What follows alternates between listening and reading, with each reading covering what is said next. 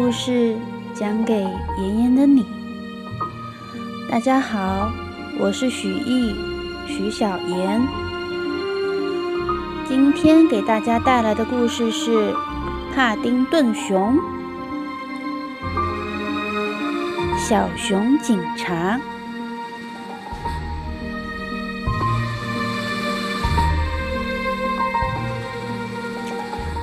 在昨天，布朗太太和帕丁顿一起到了格鲁伯先生的古董店，去寻找探险家的线索。没想到的是，在古董店里居然遇到了一名小偷，偷了一位绅士的钱包。歪打正着的，小熊帮助警察抓住了这个小偷。回到古董店时，格鲁伯先生告诉他。一个古老的地理学家协会可能知道探险家的线索。帕丁顿简直不敢相信他的好运气。不幸的是，他的好运马上就要用光了。之后，格鲁伯先生带着帕丁顿在古董店里参观他收藏的无价之宝——罗马果酱罐子。而与此同时，米利森特却在图谋不轨。他追踪到了那个从车站在帕丁顿和布朗一行回家的出租车司机。现在，这位司机被绳子捆住了脚踝，倒吊在滑铁卢大桥下。我问你最后一次，米利森特拿着一把镊子。威胁他：“你把那只熊送到哪里去了？”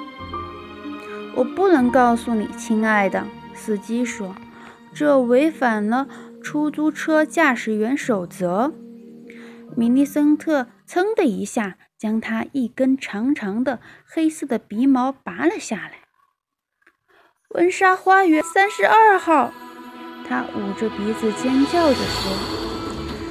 他切断了绳子，得意地说着：“谢谢你，是时候拜访一下这只吃果酱的小熊了。”我避开了高架公路，亲爱的，那是高峰期的事故多发路段。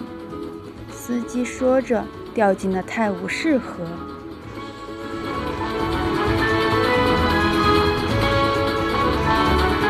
第六章：销毁的档案。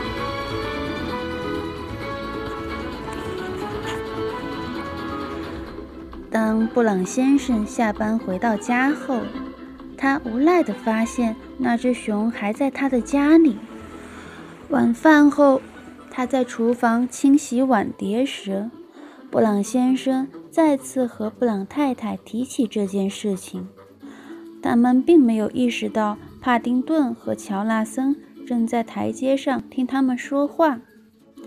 玛丽，你说过的。只留他住一个晚上，你还保证会带他去孤儿院？我什么也没有保证，但你强烈的暗示了你会。我知道，我很抱歉，但是事实上，帕丁顿说的是真的，真的有一位探险家。布朗先生扔下毛巾，死死盯住了天花板。你在干什么？布朗太太问。我不想看到你，他说。他掰过他的肩膀，看着我，亨利。我们只需要带他去地理家协会就好了。他举起了他的手，示意反对。哦，你的手举起来了，布朗太太说。够了，布朗先生提高嗓门说。我们为这只熊做的够多了。声音也大了起来了，他委屈地说：“帕丁顿悲伤地看着乔纳森，我最好离开，是不是？布朗先生不想我留在这儿。”他起身要走，乔纳森把他摁回到台阶上。“等一等，他会回心转意的，他只是在扮演父亲的角色。”但是。布朗先生似乎并没有改变心意。那只熊对咱们家来说实在太危险了，玛丽。他说：“乔纳森一个人胡闹就够了，你就别再添乱了。”乔纳森正要抗议的时候，朱迪走了进来，挥舞着一张报纸。“你看了这个吗？”他说着，在帕丁顿旁边坐了下来。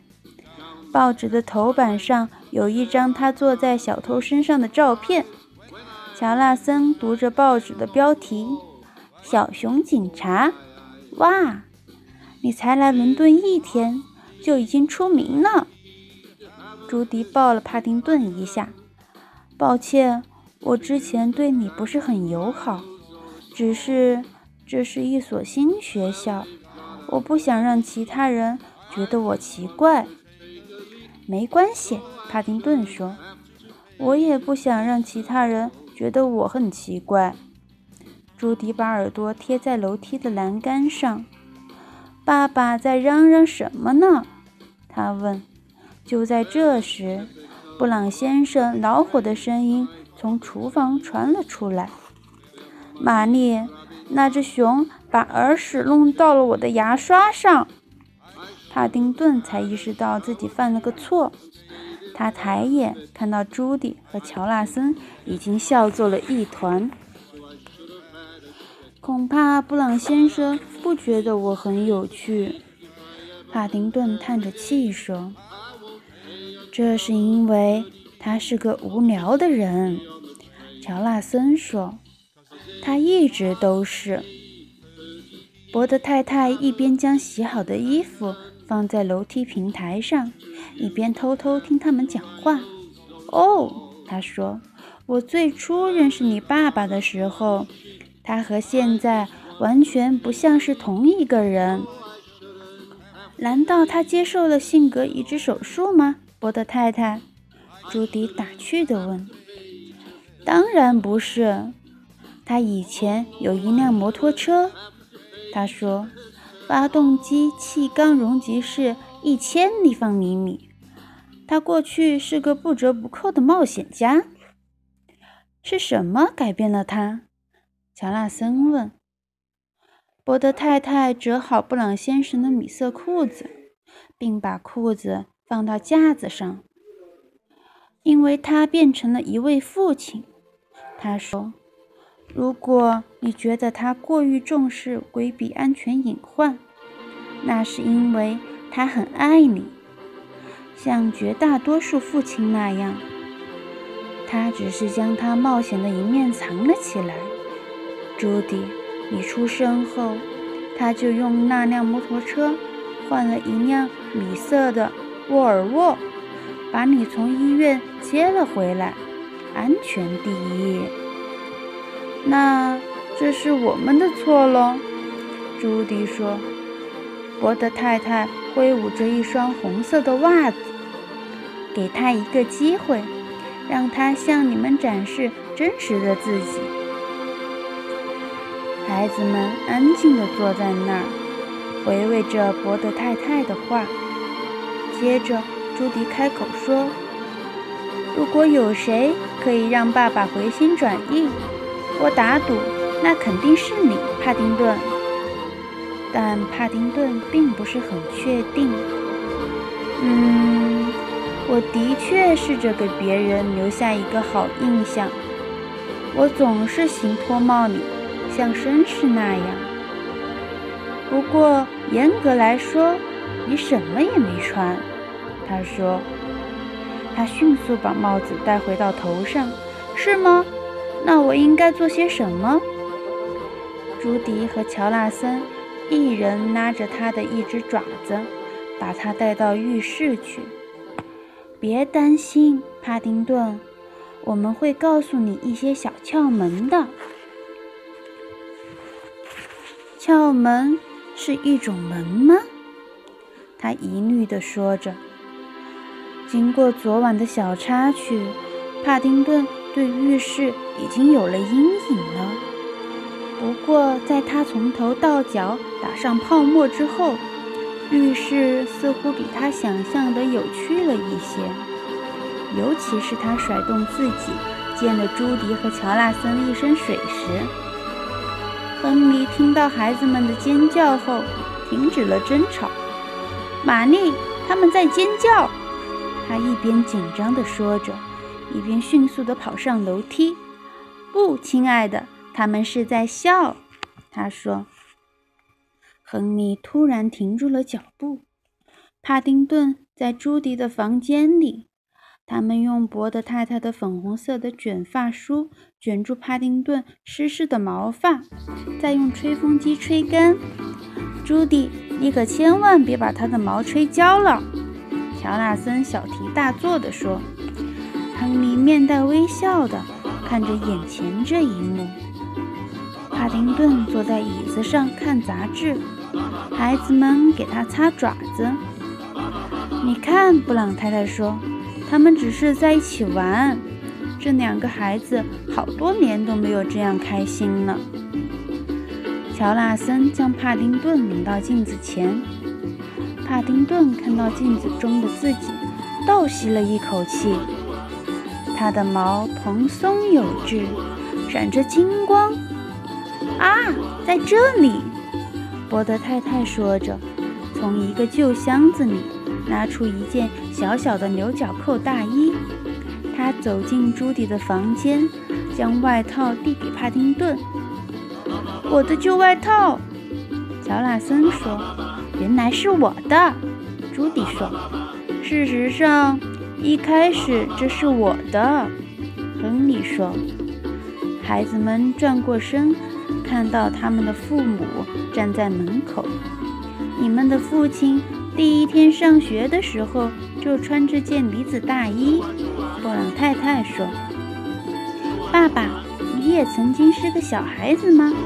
乔纳森问着。亨利蹲下帮助帕丁顿把衣服扣好。我不得不说，这件大衣你穿着很合身。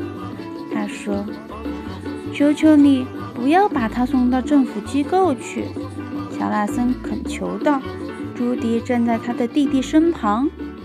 你至少会带他去地理家协会碰碰运气的，对吗，爸爸？亨利看到他们满怀希望的脸，实在不忍心破坏此时的气氛。对，我当然会。乔纳森雀跃着跳了起来。太棒啦！帕丁顿十分的开心。这不仅仅是因为他。刚刚洗了一个热水澡，真的非常感谢您，布朗先生。他说。第二天，帕丁顿在帽子底下放了一根博德太太做的果酱夹心法棍，就和布朗先生一同去了地米家协会。他迫不及待地想知道那位探险家的名字。